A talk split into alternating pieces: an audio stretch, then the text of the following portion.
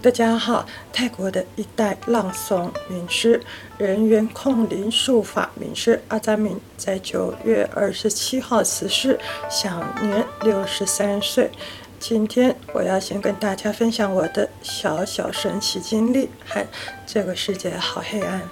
但我还是相信光。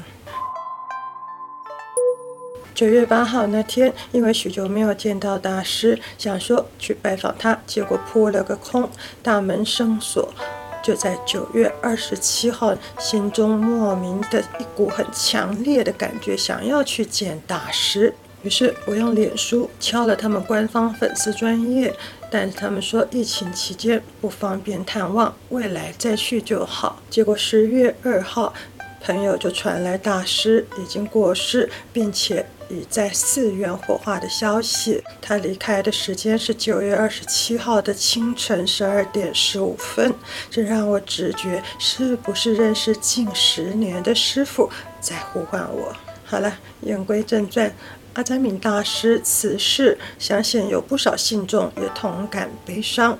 回顾大师这一生，在泰国大家都叫他坤平明，追随过许多师父，最知名的是大城府相当知名的龙卜咪，后来成为了龙卜的义子。并且和龙卜学习了许多法门，像是贴金、打坐、法刺、吹拂等等，还有据说是最正宗的坤平心法，听说是古时候坤平将军修炼留下来的手抄本。他也曾经在大城府出家，跟许多法师学习了心法、符篆、法刺等等。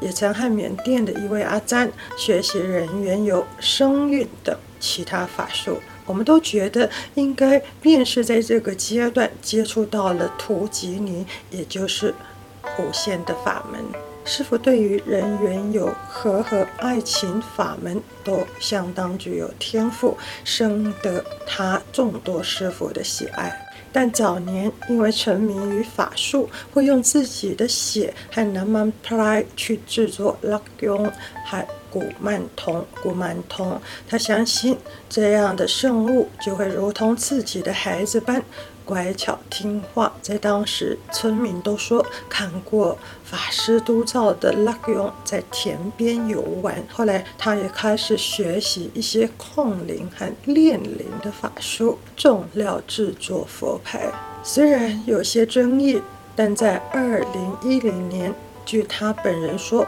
是从一块狐仙阴通符布开始。有感于九尾狐仙的托付，便到泰国北方、缅甸山区等等寻找九尾狐仙的相关术法，接着开始制作九尾狐仙佛牌。也许是和中华信仰习俗有相同之处，当然也与佩戴的人都感受到帮助的关系。随后，九尾狐仙佛牌大受新马、台中各地华人信众喜爱，而他的声势也因此快速拓展，罕见的从海外红到泰国，成为泰国首创九尾狐仙佛牌的大师。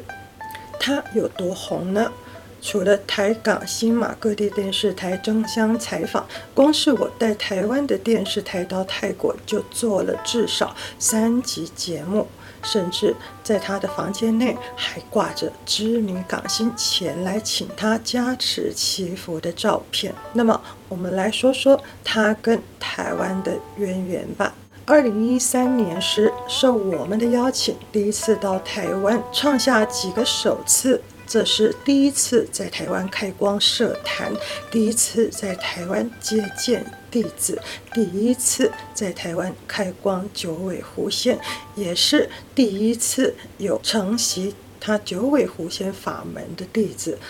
法会盛况，艺人纷纷前来求祝福，而报纸、电视也跟进报道。当然，九尾狐仙肯定是有其灵验程度。经过那次聚会之后，似乎是帮助了许多人完成梦想，名气辗转从台湾再传播至澳洲、美洲，甚至更远的欧洲。然而，大家应该很好奇，这位台湾唯一的弟子就是九哥。他当时有受师傅的授权，学习九尾狐仙法门，并且在台湾帮信众加持等等。但是未来会不会再加持，可能要等他收拾好心情之后，日后再说。然而，阿赞明大师名气大噪。各地纷纷出现仿造九尾狐仙的佛牌，还有各种九尾狐仙的真假争议，所谓树大招风吧。原本二零一五年大师要再度前去台湾，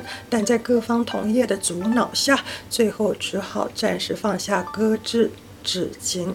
遗憾的是，大师晚年遭疾病所苦，长时间需躺在床上，在今年九月二十七号辞世。人们都说，人的一生匆匆数十载，有时低落，有时高升。然而，在大师生前，也许有许多被糖衣包裹的假意和利益纠葛包围着。但在如此静默下退场，应该也算是已经全身而退，结束他。纷扰却精彩的一生。最后，阿赞明师傅九尾狐仙书籍上的文字送给大家，希望每位有阿赞明圣物的朋友谨记于心。所有供奉九尾狐的朋友，只要有忠诚坚强的信念，对其他人付出的话，在自己的生活中都会有贵人帮助，不会落难。只要是向善的事情，做任何事情都会成功。无论任何人都会。喜欢你，尊重你。那么，我们下一集见喽，拜拜。